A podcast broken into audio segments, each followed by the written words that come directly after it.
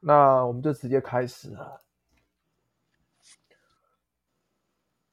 好，那，哎，我们今天呢，很荣幸邀请到那个我们那个台湾安全卫生协会的苗栗职训中心的，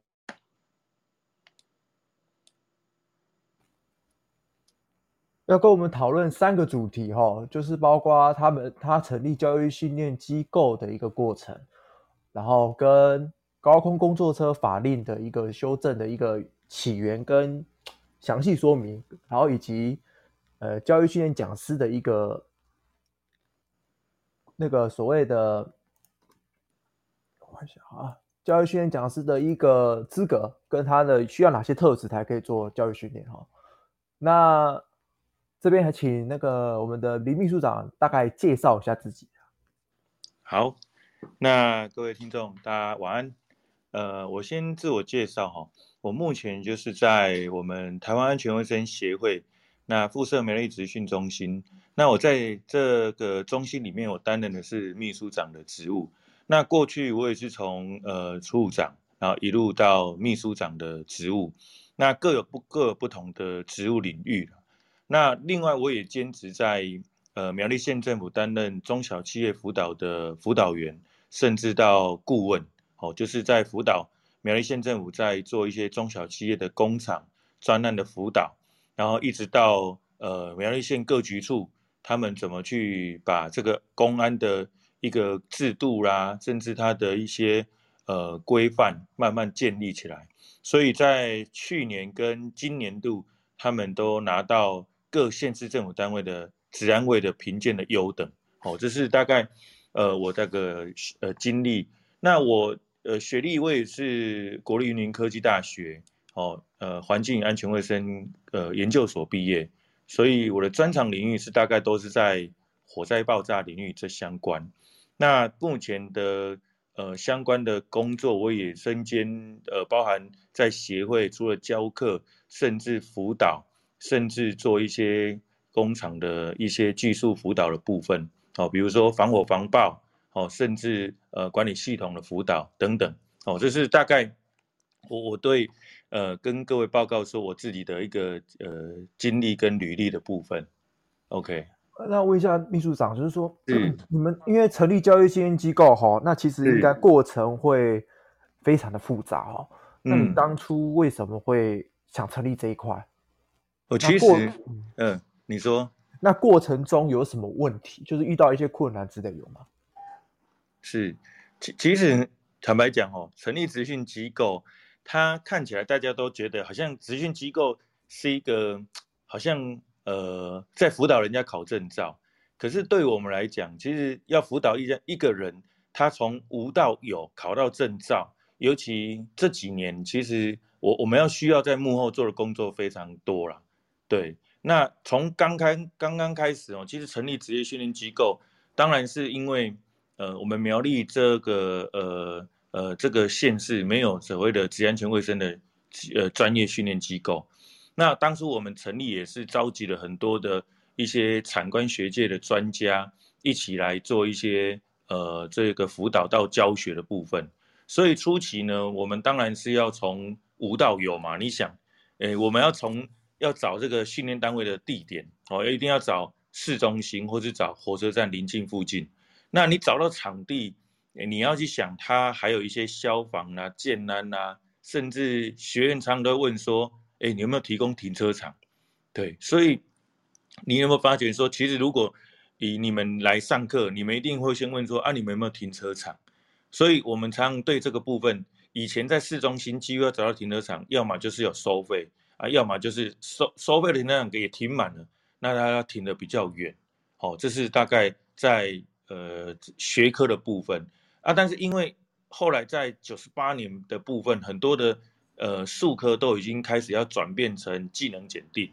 那这个技能检定，它的呃频数啦，甚至它的空间都要有堆高机、起重机、高空工作车，还有即测即评的电脑考场啊，都需要大量的资金。坦白讲，就是用钱堆出来。我我说真的，其实我们当初在规划跟建制的时候。是需要大量的的的资金成本，还有人力成本。那你建制完之后，还有专人来维护保养。哦，你不能只是把东西丢着，然后他就他就会会让学员操作的很顺利。所以我觉得其实有很多细节都是在一个学员从报名，我们从报名他的不管他的个资、他的基本资料的建档，然后到一张证书要完成，其实过程需要耗费大量的人力。然后职安署这几年其实坦白讲也评鉴，对我们的评鉴机制。也要求非常多，所以这里都是因为早期很多职安法其实并不完备啊，所以职业训练机构就好像有点像是雨后春笋一般，就是大量的成立啊，啊也有一些乱象，对，大概我我觉得这是我们当初成立的一些想法是这样，是。OK，那那一般来讲哦，我透露一下，就是说。你们包括呃，就是我们台湾球卫生协会，或者是其他，例如像中华民国的劳工安全卫生协会，他们的训练费用会一样吗？嗯、哦，当然，其实不瞒您说，我们的费用价格，供应价格就是我们大概都以公安协会或者是几个管理学会、几个协会，大概价格都落差不大。哎，落差的话，大概五百块到一千块，除非你是专班。哎，比如说你们公司可能需要包班嘛，吼、oh.，对不对？像你们公司如果今天有需要包专班，那当然以量制价，你们要来跟我们谈一个价格，那你们也会比价，不是吗？这个我觉得，这个一般公司的一般的作业都是这样做，都会去先来跟我们比价，比看看看哪一间训练单位的价格比较他们接受啊，因为都是以低价取得啊。对啊，但是我我说实在哦，其实我觉得比到后来哦，大家都会变成是有一种恶性竞争，因为品质的问题，你有没有辅导人家人考照，嗯，然后考试的及格率多少，这攸关在未来的合作的意愿会不会再提高，或是回讯率会不会再提高？对啊，OK，那是理解，是是，好，那一般来讲，我们想知道是说，哎。因为学员来了很多嘛，就是可能来自各行各业的学员。那目前你有没有遇到比较棘手的？棘手的，你要怎么去满足这个？呃、就是各个学员他们提出来的需求。各个学员需求，嗯，因为所以你想是知道说学员的需求是，比如说他在上课当中，比如说呃有关于生理的，还是他的证照的需求？额外提出的吗？是吗？哎、欸，对，或者是说之后考上完课，例如说一些考试的部分这边，嗯，哦，有特别的辅导之类这样子。你你太厉害，你问到重点。我觉得哦，每个学院尤尤其现在，因为考试不像以前那种纸笔作答，那现在考试都已经像我们那个各位，你知道那个甲乙丙种业务主管到呃那个有机溶剂，甚至到所谓作业主管类。嗯营造类的几乎都已经改成电脑考试。那学员每次来上课，他们都会问说：“诶，有没有考古题啊？有没有题库啊？”然后坦白讲哦，我们要提供，好像也是从学老师这边会提，会帮我们复习。可是如果今天不提供，学员说：“好，你们怎么跟别家都差那么多？人家都会提供题库啊，你们都提供，你们都提供不出来。”所以我觉得这点。职安署其实也没有所谓的题库，除了技能检定那个有制式的题库，上网都可以抓得到。那你如果说电脑测验的考照，其实你要提供题库，其实真的是绞尽脑汁。我们真的是绞尽脑汁去跟老师拜托，然后或者是我们去整理。呃，有些学员也很热心，他上网就自己把他那个题目，那个那个呃帮大家复习。那我们就收集了各类型的题目，然后再把它。打字，然后再再帮各位学员复习。对，就是我觉得大部分学员可能会会想需需要知道的，因为这个是他们的怎么讲，就是要吃饭啊。因为吃饭，他如果今天没有这个吃饭的家伙，他搞不好拿没有拿到这个证照，啊，公司就觉得说，那以后我就要换别人去，或或甚至说他考不到，然后公司的承办人就打电话来抱怨说，哎，啊你们怎么都没有提供题库？对，okay. 所以其实我觉得，除了这个之外，然后其实我是要回应说，其实像有些学员会问说，你们有没有咖啡？哦，然后还有之前我们还有学员问我们说，你有没有哺乳室？对，其实我觉得后来大概在法规，如果各位知道，我们职安法一百零三年开始修法之后，其实对母性保护健康，其实到现在蛮多蛮多来上课的妈妈，她这在哺乳过程，她真的有这突然有这个需求，对，所以我们自己在呃，因为我们职职训中心的主要的总会就是在我们竹南哦，苗栗竹南这边。那我们这后来这个职训的福德大楼，我们都有建置的哺乳室，还有讲师休息室，其实都是要回应这些学员的需求。哦，那你如果说那什么空调冷气太冷啦，投影机太亮啦，甚至还有反映到厕所冲水太吵，哦，这个 其实都是呃我们的值班辅导员必须得得一一回应，因为你没有一一回应，或是你太慢回应。我觉得都会造成他们不断的、不断的碎碎念，甚至还会去我们网络上打那个负评哦，诸如此类的。所以，我我觉得其实这个都需要，也，身经百战。真的，我们的辅导员都是身经百战，除了被念、被骂，都都还要忍住。但是偶尔我们也会有点、有一点跟他回应到，对方开始觉得我们好像跟他有一点就是争执啊。真的会有争执，然后如果一旦我们的讲话不太不太客气，我跟你讲，学员也没有在客气，对，他们甚至还会跟你下下威胁说，你不让我怎样，或者是你就像有些人说你不让我代签，我就怎样怎样怎样。我说你你要帮谁代签？因为签名就不能伪造的，对，有时候我们要讲的很严谨，又要讲的让他让他可以接受，哎，这真的是真的是需要训练。所以 要十八般武艺的辅导员来担任，真的要 能、哦、能能伸能说啦。我我真的是这样觉得。是我我这边想知道，就是你们的你们做教育训练过后会大概会蛮赚钱的吗？赚钱哦。啊，然后或者说你们劳动部那边会不会有又会不会有收所谓的训练费用之类？就是有没有什么分几层啊几层这样子？哦、会有这个问题？其实我我说实在哈。这个当年我们在设立职训中心的时候，其实学员当然他是自费或是公司付费，所以你说你刚一开始问说这个有没有所谓的公定价，或是我们的价格是怎么去怎么去呃列出这样的金额，一定是经过我们的人事成本，还有我们的呃整个大楼，甚至我们营运的成本哦，然后。重点在于，还有如果是数科，那个数科其实费用都不便宜，包含我们土地啊、租金啊，甚至上面的居具设备。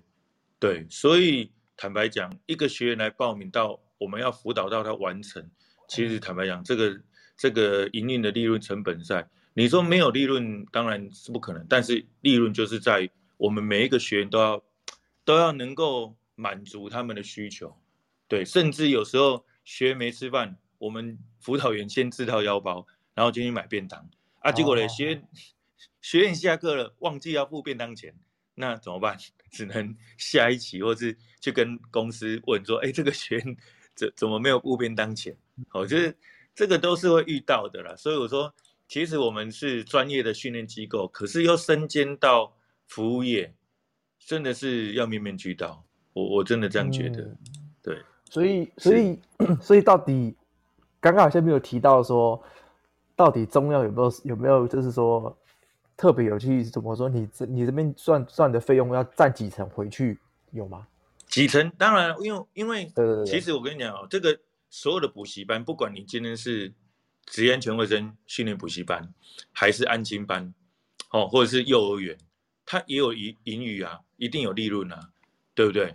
不然没有利润，谁要把这个工作投入在这里？因为投入的职训机构其实是，呃，有一点像是，它很像是像是小型的 seven，你看起来 seven 就是一直要有服务，一直全面全方位服务，所以所以我觉得说，其实职业训练机构在在利润的成本上，营运的成本上，包含我们后来也有在台中也有设立了一个职训机构。他们也觉得说有一定的利润跟成本在，但是因为我我坦白讲，十年前甚至二十年前，那个利润成本确实有比较高。可是这几年因为很多的 那个认可评鉴，你你懂我的意思吗？啊，对，就是说你那无时无刻就要来评鉴，无时无刻就要来认可，你那个人力成本几乎都是很难计算，不是吗？你你可能假日也要做，然后因为因为你想，我们大部分上班的时间到了晚上就是重点，因为他们来来上课了，对不对？因为一般公司也只有下班才会来我们这边上课啊。啊，假日呢也是啊，所以你说这些时间成本怎么算？OK，哦，所以其实对这个 有它的一个比例在了，我觉得是，嗯，对，以上是是我简单说明了，因为我觉得，哦，这边这个当然每间训练单位有它的的 know how 跟它的呃的经营的。的理念是，那嗯，OK，那我们训练机构大概就是讨论在这边了。哎，然后接下来就是说，我们因为其实我们针对考试的部分有针对一个是高空工作车这一块哦，就是因为教育训练规则有修订嘛，对，就就修订有有修订这个法规，针对教育训练的时数有增加的部分哦。那可以请我们处长大概讲一下，说，哎、为什么要修订这一个时数的增加？嗯、还有是说，大概介绍一下高空工作车它的一些构造部分。OK，嘿，其实当初职安署其实对高空规则，诶、欸，我不知道各位知道，在呃早期，就是说一百一十一年以前，一百一十一年七月以前。还没有把它正式列入教育训练规则的十八小时以前，它就是在一般安全教育训练的三小时之后，再增加三小时的高空工作车。对，所以那时候再额外增加三小时，它只是学科课程，对，它就是学科上课，他们并没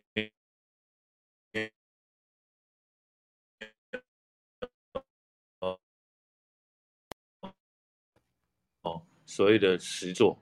好，那一般是讲的它的启动启动机的原理没有，所以也因为呃高空作业车职灾案例一直层出不穷，而且案例也非常多。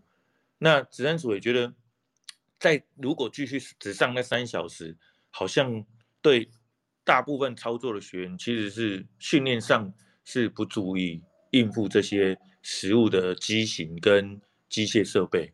好。所以在一百一十一年七月一号、七月七号以后，他就把它改成所谓的教育训练规则，要列入十八小时，呃，十六小时，不好意思，其中的八小时就是学科，另外的八小时就是术科。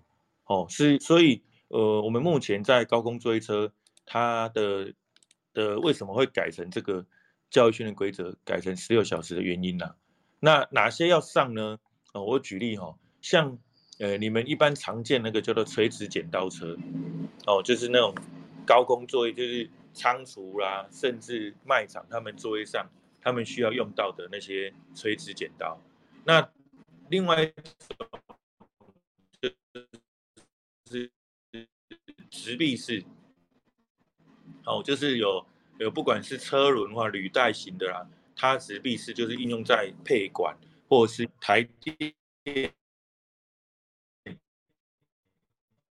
或或是公所清洁队他们用的那个车载式，那这个车载式就是他们也要求要有考相关的证照，都列入高空作业车的项目哦。所以大概以我们目前现在在训练的要求，大概就是这几个类型。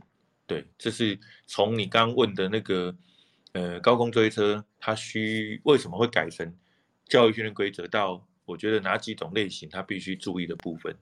对，诶，那那这边有没有就是大概讲一下，就是说，诶，我们在一般人员在操作高空工作车方面，有没有要需要注意哪些事情？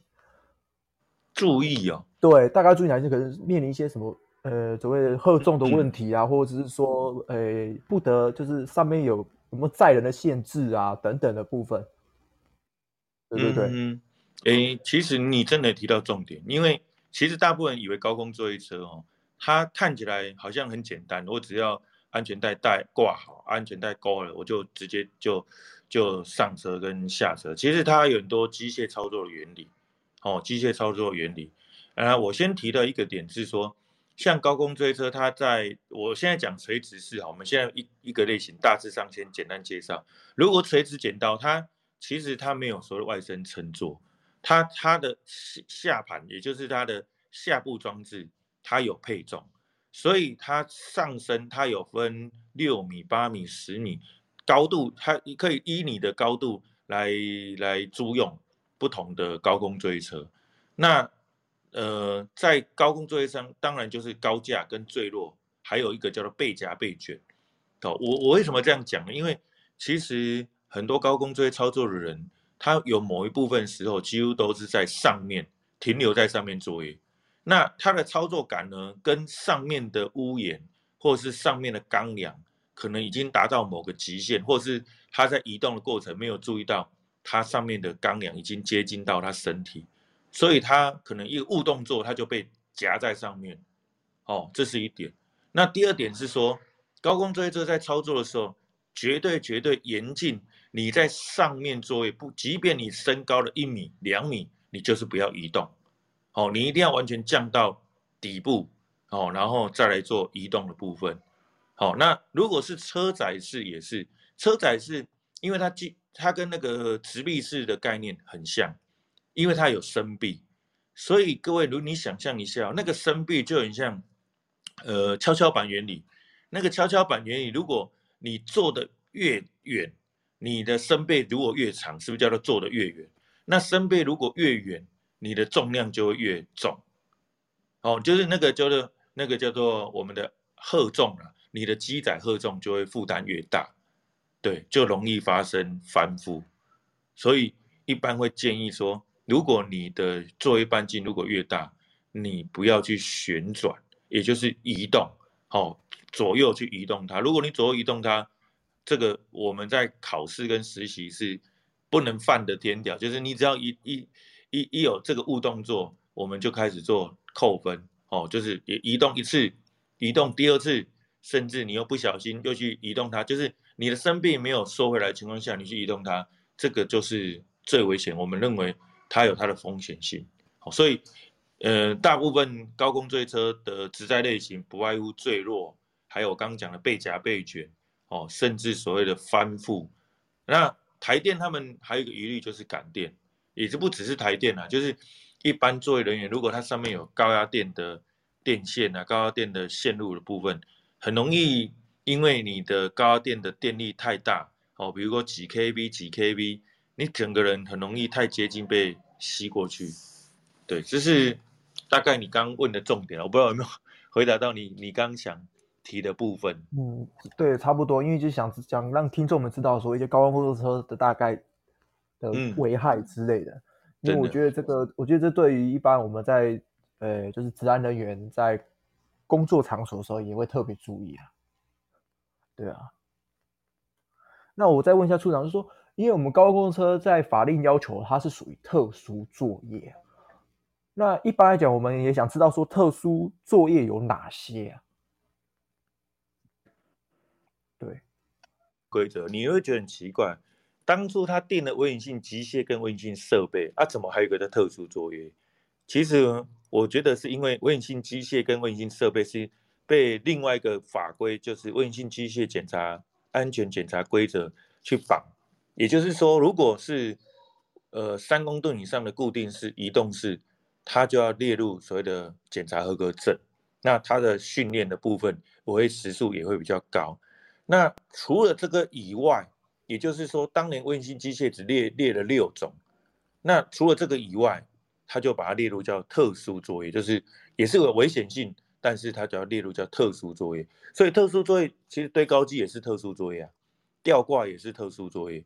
好，或甚至未满三公吨以上的操作人员也是那个那个呃特殊作业，所以高空作业车它没有要求要所谓的那个什么合格证，但是它就把它列入在特殊作业，所以特殊作业就依特殊作业的训练时数哦十六或十八哦去做教育训练，哎，这是我觉得当初法规的设计啊，所以这个部分是在它的一个类型里面去定出它的细项的的作业形态。有有有，哎，对，不知道这样回答是不是可以理理解？因为我记得有一个，嗯，法规设施规则有提到，有一个叫做那个叫什么东西啊？那叫什么什么滑块？是不是？大概知大概知道是高空工作的哪个位置吗？就是一般我们那种在下面伸伸缩的那个滑块是吗？在设施规则里面有特别提到。不是，你你讲的滑块应该是你说设施规则哦。因为你说指呃那个职业安全卫生设施规则，对，有特别提到滑块这个部分。滑块，呃，我我我我在想你的嗯，因为其实会有滑块，一般是机械上没错，像我们冲剪机械有没有这一类的，它它会有一个滑块，就是会产生呃所谓的被夹或被卷的部分，但是我在想。其实起重机不外乎也会有油压缸，哦，甚至滑块。因为当你像我们那个垂直剪刀车上升了没有？我们不是都要去做检点吗？我我不知道你知道，他他们不是规定要做检点，法规有规定要做检点。呃、对，但是如果有对，如果你对这个部分要去检点，我我坦白讲，我们我们的技能呃不那个教育训练呃就是我们的实习规范里面。其实也没有提到所谓的检点滑块，还是你那个是针对职安全卫生管理办法？对，嗯，是不是？因为你看设施规则，它是针对五十七条，对于扫除上游还有机械停止里面的一些呃设备啦滑块去做检点，但对你说高空作业车，其实我坦白讲，这个部分要看。那个自呃安全管理自动检查办法里面的规范呢？哦，对对，这样懂懂大概意思了。OK，这样大概知道了。因为自己有在念书，自己知道这个问题，一直讲滑块是什么地什么东西。嗯，对对，好。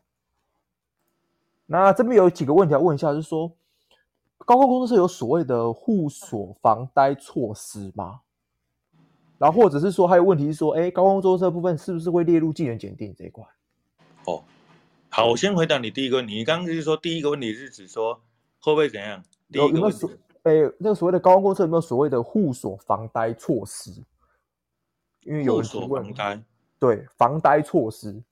哦，好，第一个你看哦，高空作车怎样要防呆？它像那个垂直剪刀的，它一定要脚去踩。因为呃不是垂直剪刀，是那个身背呃车载式的，车载式就是它不是有一个车栏嘛，就是那个那个座位平台嘛，对不对？那作业平台日本人他们当初早期设计是，我脚要去踩，我才能够去操作那个操纵杆，也就是那个叫做有点像是我们的连锁装置。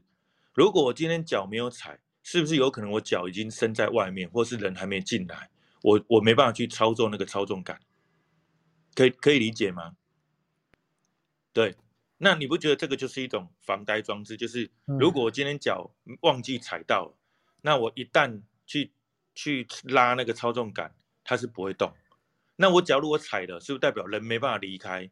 我必须操纵杆去移动它，我才有办法去去操纵。对，哦，这是这是属于那个所谓的你刚刚讲的。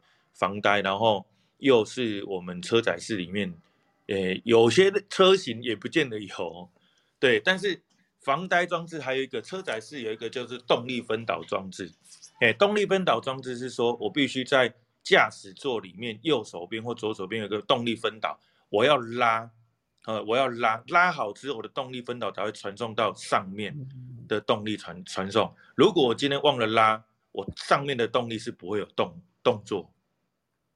OK，好，所以我觉得这个也就是我我们觉得在动呃所谓的那个防呆装置上啊的一个概念啊，嗯嗯嗯，一个概念。那关于技能检定、啊、第二个，嗯，刚刚你说第二个是什么？技能检定会不会列入啊？哦，好，呃，这个这个其实很多人呃都很多老师啊，不是学员，因为学员对技能检定他们。他们当然不会觉得说这个还要马上改技能检定，是因为我们这些老师其实，在教课的过程跟跟我们训练单位在跟职安署接洽。其实我发觉职安署对训练规则，它某一个时期，它会先开放给大家先来取得，就是你要先让大部分的劳工，因为你定这个法规说你要取得这个相关证照，那我相信职安署一定会先。开放给大部分事业单单位先来取得这个相关证照，那他会再试看看说，诶，这样的情况下，如果我的训练规则改时数增加了，你们的持灾率会不会降低？如果持灾率还是没有降低，或者是取得的人开始觉得好像有点乱象出现，其实我坦白讲，职安署就会开始，好，那我就来改技能检定，哇，那技能检定。不管是他的学科或甚至他术科，就比照堆高机哦，可能有像我们堆高机，不是第一站要做检点，第二站要做 S 型，第三站要做那个装卸嘛，哦啊，说不定哇，我觉得如果要改技能检定，搞不好那个高空追车也来开个 S 型也有可能，所以其实我觉得真的都是看职灾率啊，还有。证照会不会变成我们训练单位又又又又是另外一个乱象？对，所以我觉得这个很难讲，但是也几率慢慢在增加。对，所以我才跟很多学员宣导说，你们如果要上高空追车，现在也没有改技能检定呢，对啊，你能来上，但是也要考试啊，不是说来这边上课就一定会让你过，就是你一定要来考试。因为考试的部分都是职安署定的规范，那我们必须依照这个规范评分标准来来做那个那个考试的部分。Okay, 好，那这边还有一个问题，就高空车最后一个问题，就是说，哎、嗯，高空作业车如果爆缸了，工作平台会不会直接快速落下？这个问题，其实我也不知道，嗯、因为油压的关系。嗯哼，对，所以说，哎，这学员很专业哦，爆缸哦。对啊，应该是讲的是油压缸了。我们因为我们高空作业车哈，它也大部分都是靠油压或气压来产生动力。那你你想，如果今天油压它没办法打到上面去，或油压突然失压，或是压力爆缸，就像讲爆缸，那个油压砰的一声，是不是就会往下降？对吧？所以它也有很多安全装置。所以我觉得说，其实。像那个那个堆高机有没有？你看堆高机它的牙差是不是？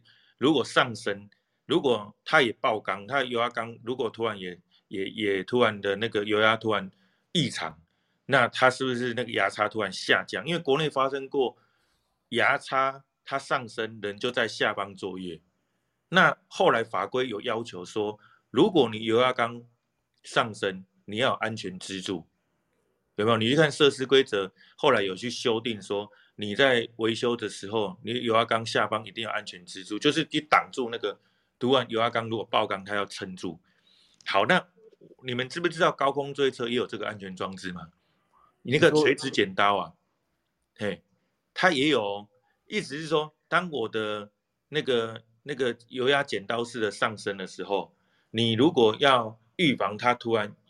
往下降，就是它你讲的爆缸突然下降，它会有一个也是安全支柱，它会其实那个安全支柱有点像是它就锁在上面，然后你必须把它拉下来，哦，你必须顺时针拉下来，逆时针拉下来，然后把它卡在那个那个它的卡榫上，所以如果万一真的有突然油压下降的时候，突然失压的时候，它是不是可以顶住？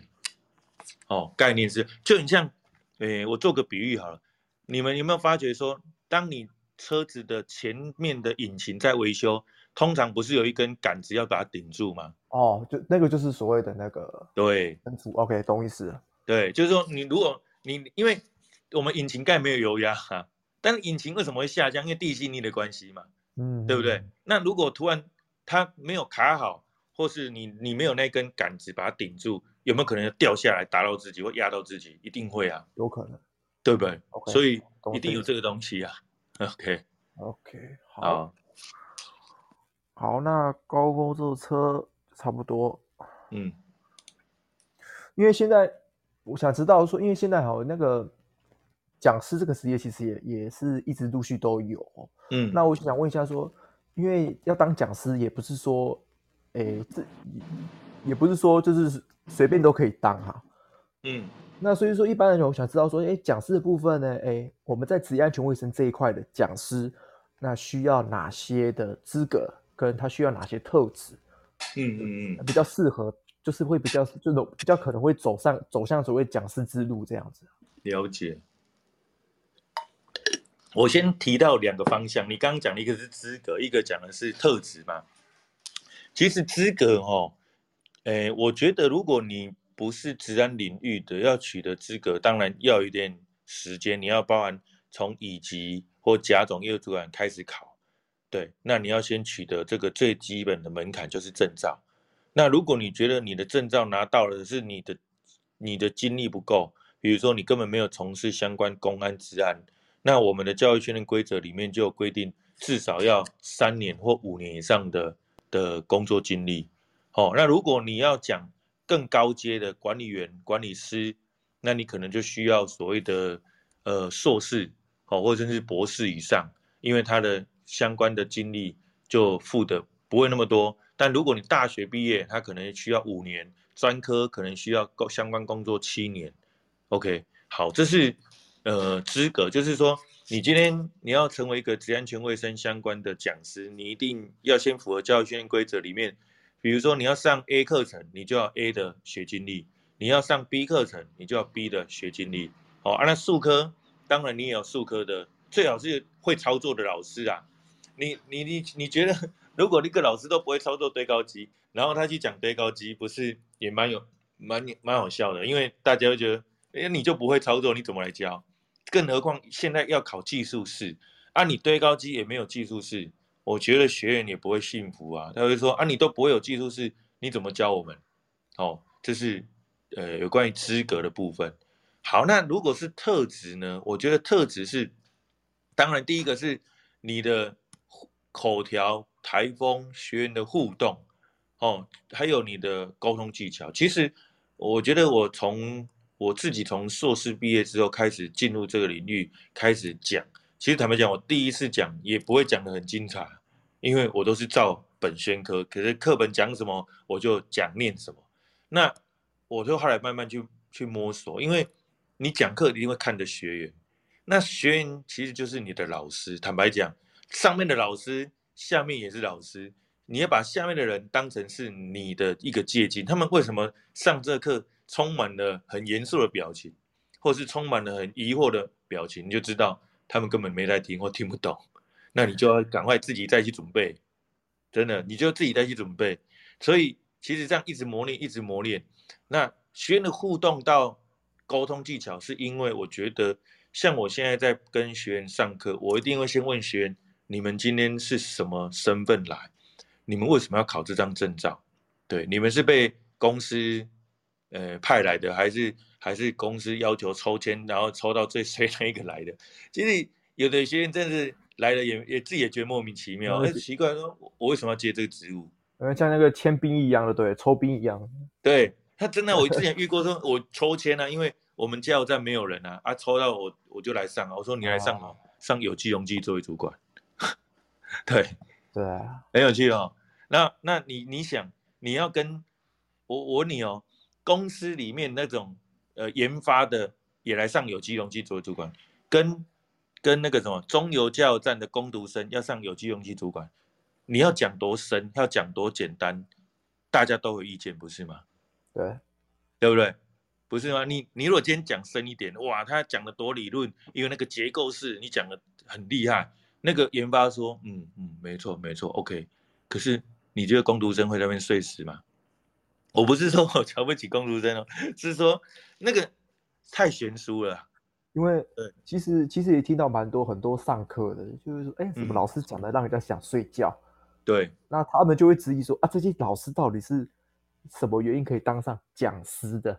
哦，就是会有这会有这个想法，你知道吗？对对对。其实我觉得你都有在专注这个哦，我觉得以后也可以，你也可以来培训讲师，因为其其实我觉得哦，诶，学员真的是他的落差程度大，那。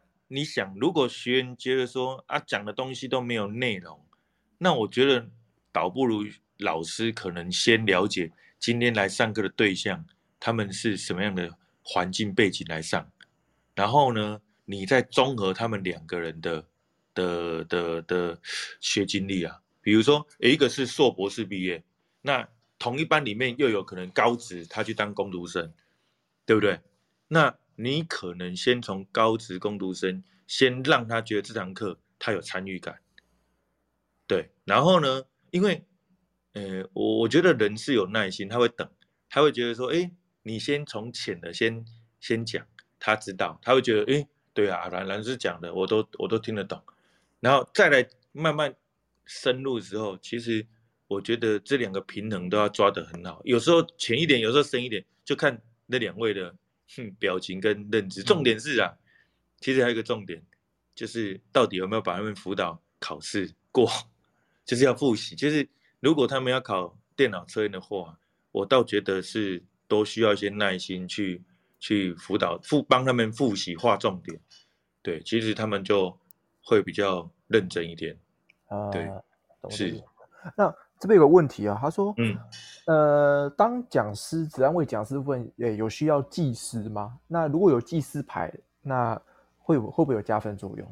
哦，那当然会哦。那 OK，那没有技师呢？那有有什么方式也可以当讲师这样子？诶，技师当然最好啊，因为其实教育训练规则对于技师，他也知道职安那个职业安全技师或呃工况技师，其实已经是最最理想，就是说。他拿的证照里面是最高阶，那你有技师，当然我们要排的课程，当然可以优先来排一些中高阶主管的课。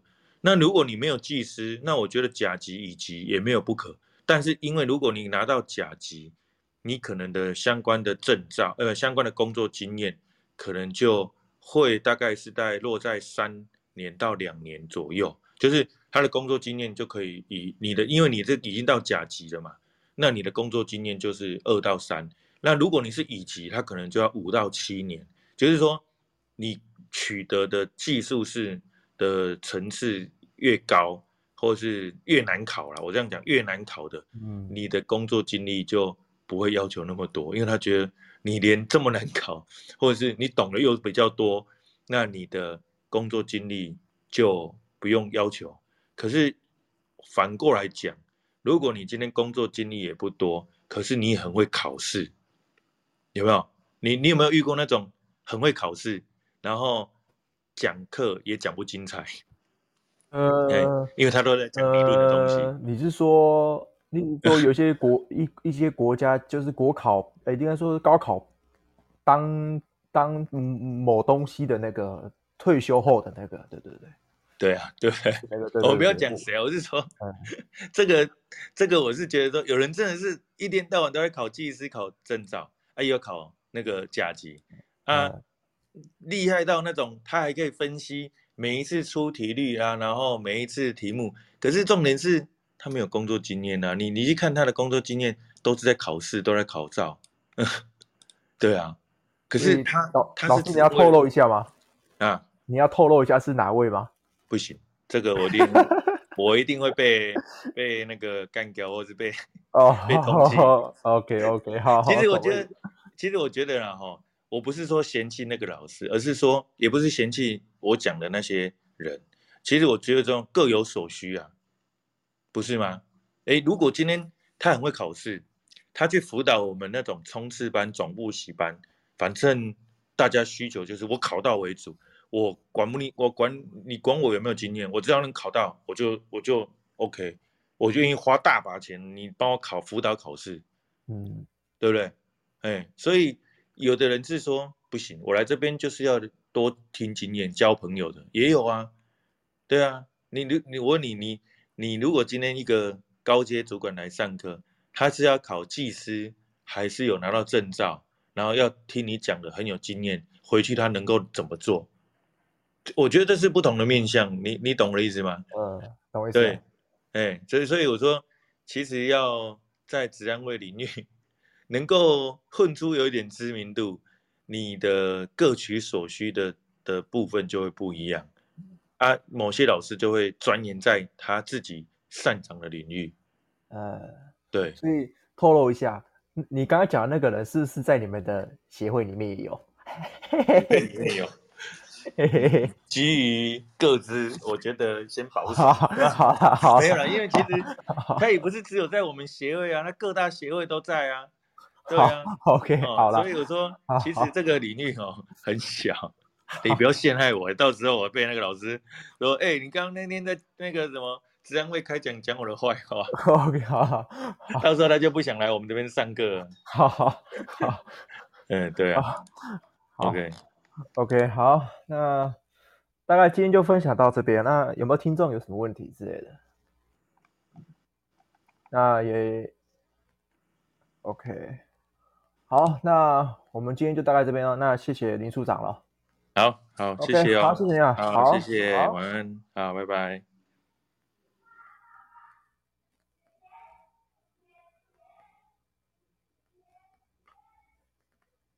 OK，那我们就离开了。